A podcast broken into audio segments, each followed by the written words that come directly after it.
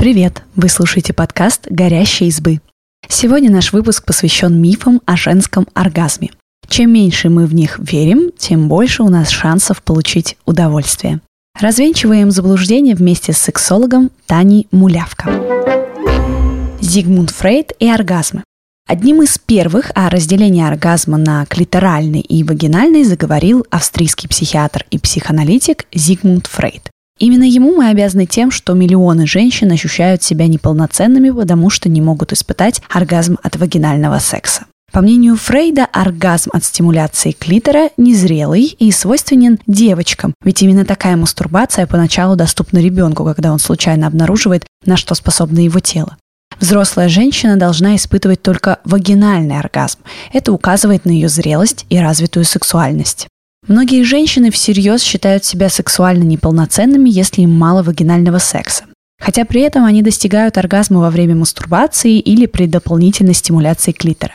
Еще хуже, когда к давлению социума добавляется давление со стороны партнера, который тоже начинает убеждать женщину в ее неправильной сексуальности. Клитор – звезда вечеринки. В середине 20 века теория Фрейда стала подвергаться сомнению. Американский биолог и сексолог Альфред Кинси в результате интервьюирования нескольких тысяч женщин обнаружил, что большинство испытывает оргазм только от стимуляции клитора такому же результату пришли ученые-сексологи Вирджиния Джонсон и Уильям Мастерс. Немецкая исследовательница и секс-просветительница Шир Хайт в своей работе о женской сексуальности писала, что около 70% женщин нужно стимулировать клитор во время проникающего вагинального секса, чтобы достичь оргазма. В конце 20 века на помощь гинекологам, урологам и сексологам пришли новые медицинские технологии. Теперь можно исследовать половые органы и головной мозг во время секса с помощью МРТ и посмотреть, что происходит с телом женщины, когда она возбуждается или испытывает оргазм. И вот что выяснилось. Мы привыкли считать клитор довольно небольшим органом, но, как показали исследования, это лишь вершина айсберга. По форме клитор напоминает перевернутую латинскую букву Y или русскую «у».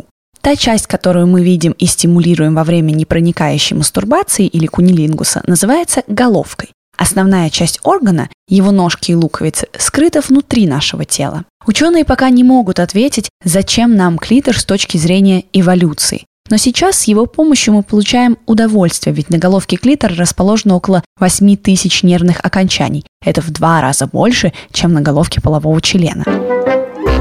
До свидания, G. О существовании точки G как отдельной структуры влагалища впервые заговорил немецкий гинеколог Эрнст Грефенберг. Этот загадочный орган тут же был представлен массовой культурой как волшебная кнопка оргазма, найдя которую мужчина стал бы отличным любовником. Женщинам стали предлагать тренинги и упражнения на развитие точки G, а затем и увеличение этой зоны с помощью инъекций гиалуроновой кислоты. А в 2005 году Уролог Хелен О'Коннелл опубликовала исследование, основанное на изучении клитора с помощью МРТ. Оказалось, что точка G – чувствительная зона внутри вагины, не что иное, как сочленение ножек клитора. Касаясь области на передней части влагалища, мы все равно стимулируем клитор, просто изнутри. К такому же выводу пришли итальянские исследователи Винченцо и Джулия Пупа в исследовании анатомических структур женских половых органов. Ученые подчеркнули, что пресловутая точка G – это часть клитора, а вагинальный оргазм – просто социальный конструкт. Но может быть вагинальный оргазм достигается стимуляцией других зон влагалища? Нет, ведь у нашей вагины почти нет нервных окончаний. Чувствуем ли мы тампон или менструальную чашу внутри? Большинство женщин ответит нет. Чувствительность повышена только в первой трети вагины, как раз там, где расположены луковицы клитора. А что делать с анальным оргазмом? Есть несколько теорий, почему во время анальной стимуляции некоторые женщины могут получить оргазм. Во-первых, из-за анатомических особенностей все-таки происходит непрямая стимуляция сочленения ножек клитора через прямую кишку. Во-вторых, за чувствительность в области ануса отвечает тот же нерв, что и за чувствительность клитора, половых губ и промежности. Половой или срамной нерв в полости таза делится на три ветви – ректальную, промежностную и дорзальную.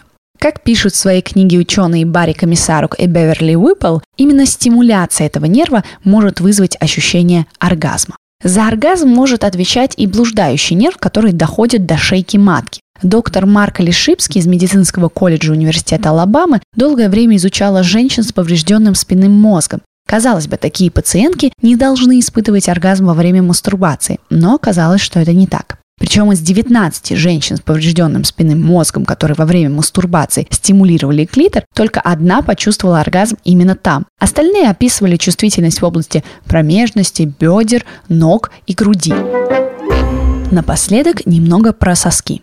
В нашем головном мозге есть область, которая активируется во время стимуляции клитора и оргазма. С помощью МРТ Барри Комиссарук обнаружил, что эта же зона может стать активной и при стимуляции сосков. Нервные импульсы поступают в одну и ту же область головного мозга при воздействии на разные части тела, но ответную реакцию, оргазм, мы все равно почувствуем в области клитора. Так как же женщины получают удовольствие? Современные сексологи придерживаются мнения, что за оргазм отвечает один орган – клитор. Разница только в способах его стимуляции – снаружи или изнутри.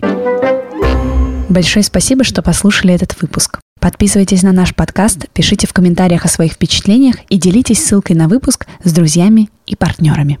Пока-пока. thank you